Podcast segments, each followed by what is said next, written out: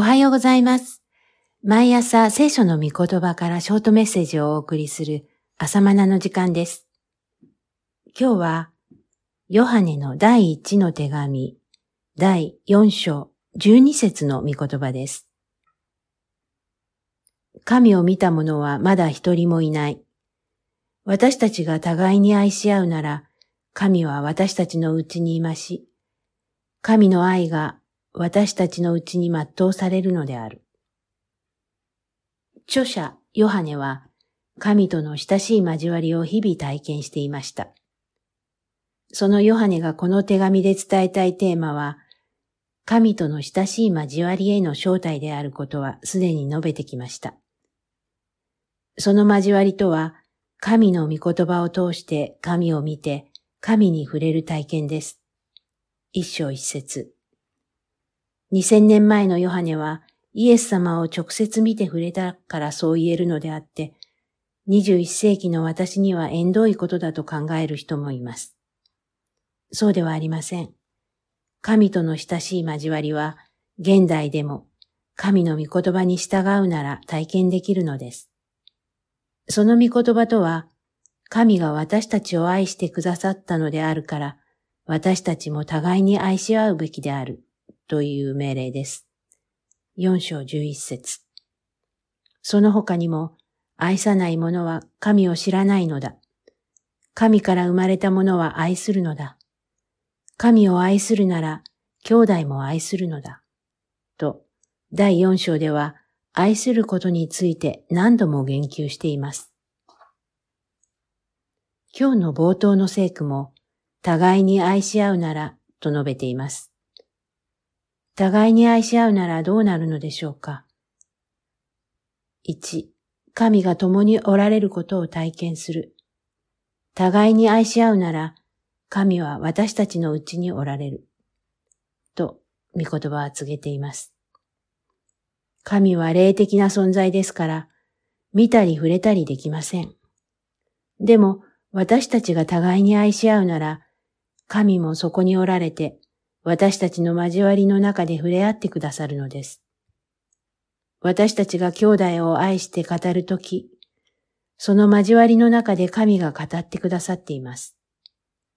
愛の配慮ある会話や交わりがあるとき、その関わりを通して神は私たちに触れてくださり、心を癒してくださいます。逆に、私たちの交わりに憎しみや悪口や噂話が飛び交うなら、神が共におることができません。だから、神との交わりを体験できません。神を体験したいですか？ならば、互いに愛し合うことです。神の語りかけを聞きたいですか？ならば、愛をもって互いに語らうことです。愛をもって接するとき、神は私たちの手を通して触れてくださいます。このように、私たちの愛による聖なる交わりの中に、神が共におられることを心得るべきです。2、神の愛が全うされる。私たちが互いに愛し合うなら、神の愛が全うされます。つまり、神の愛が完成するのだというのです。なんと神は、ご自分の聖なるご性質である愛の完成を、欠点の多い私たちにお任せになりました。私のようなものに任せておくなら、愛が全うされるのはずっと先のようにさえ思います。それなのに神は、神の愛を完成し、神の愛を世に表すという大役を私たち人間に任せてくださいました。そして、そのために互いに愛し合いなさいと言われるのです。私は自分の愛が不完全であることをよく知っています。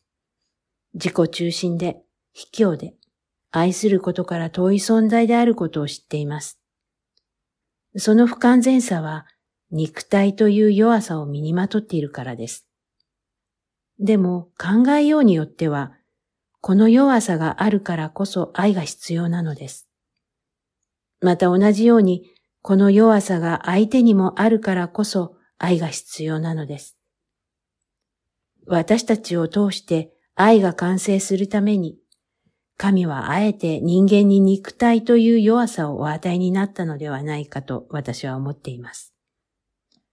この弱さは神の愛を表す最適な場所なのです。イエスご自身も愛を表すために肉体という弱さをまとって世に来られました。肉体がなかったら愛を表すことはできませんでした。肉体がなかったら十字架で死ぬほどの愛を表すことができなかったのですから。私たちも肉体を宿としている限り弱さの中にありますが、それは神の愛が表されるための最適な環境です。自分の愛を見ても、他者の愛を見ても皆不完全です。その不完全さゆえに、あの人は愛がないとか、教会には愛がないと責めるのは愛の立法主義です。不完全さは互いの愛を分かち合うチャンスです。私たちが互いに愛し合うために、私たちはあえて不完全なのです。互いに愛し合うことによって、つまり不完全なそれぞれの愛を出し合うことによって、神の愛は完成するようになっています。足りない愛でしょうが、互いに足りない愛を出し合いましょう。そのような交わりの中に神が共におられて、神との親しい交わりが実現します。もう一つのお話です。さて、先ほどイエス・キリストが肉体をとって世に来られたのは愛を表すためであったと述べました。霊的存在である天使からすれば肉体を担った人間は弱い存在です。劣った存在です。でも、その弱い肉体であるからこそ愛を表現できるという最高の特権を受けています。実は4章1節から6節はこのことと深く関連しているのです。ここでは反キリストの働きについて取り上げています。前後関係からすれば唐突な文脈展開です。でもつながっています。ヨハネが指摘している反キリストの働きは、グノーシス主義に基づく異端です。霊的な知恵こそが究極の真理であって、肉体は邪悪な存在であると教えました。霊にこそ価値があり、肉体を不浄とします。肉体を否定的に受け止めるので、禁欲的であり、霊的な知性や知恵を追求する方向に向かいます。難しげな哲学的な霊知がうんぬんと展開するわけです。注釈です。このような教えは昔も今も手を変え品を変え登場している。スピリチュアルセミナーとか、瞑想の世界とか、難行苦行とか、いかにも賢く深いようだが、危険な思想である。以上、注釈でした。ですから、グノーシス主義の異端者は、そんな癒しい肉体を担ってキリストが来るはずがないと説きました。でも違います。イエスは肉体をとって来られました。癒しい肉体ですが、その肉体の弱さがあるからこそ、神の崇高な愛を表すことができました。すると、次の聖句の意味が理解できます。あなた方は、こうして神の霊を知るのである。すなわち、イエス・キリストが肉体をとって来られたことを告白する霊は、すべて神から出ているものであり、イエスを告白しない霊は、すべて神から出ているものではない。これは反キリストの例である。4章2から3節私たちはイエスが人となって来られたことを告白します。神の精霊によってそれを確信できます。異端者は肉体を蔑視します。癒しいものとして軽んじますが、私たちはそう考えません。この肉体は神の愛を表現するための恵みの器です。異端者は肉体は癒しいと言うけれど、私たちはこの肉体を使って愛を表し、互いに愛し合うのです。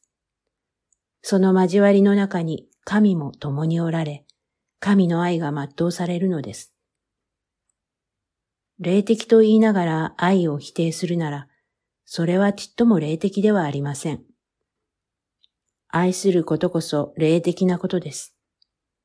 霊的と言いながら肉体を癒しめるだけで愛を表すために肉体を用いないなら、それは精霊の働きではありません。反キリストの霊の働きです。肉体を神の愛を表す器として用いることこそ、精霊による生き方です。悪霊に騙されてはいけません。霊的で知的なことだからといって、愛を否定する異端に騙されてはいけません。精霊によって肉体を生かすのです。肉体を会員のために用いてはいけません。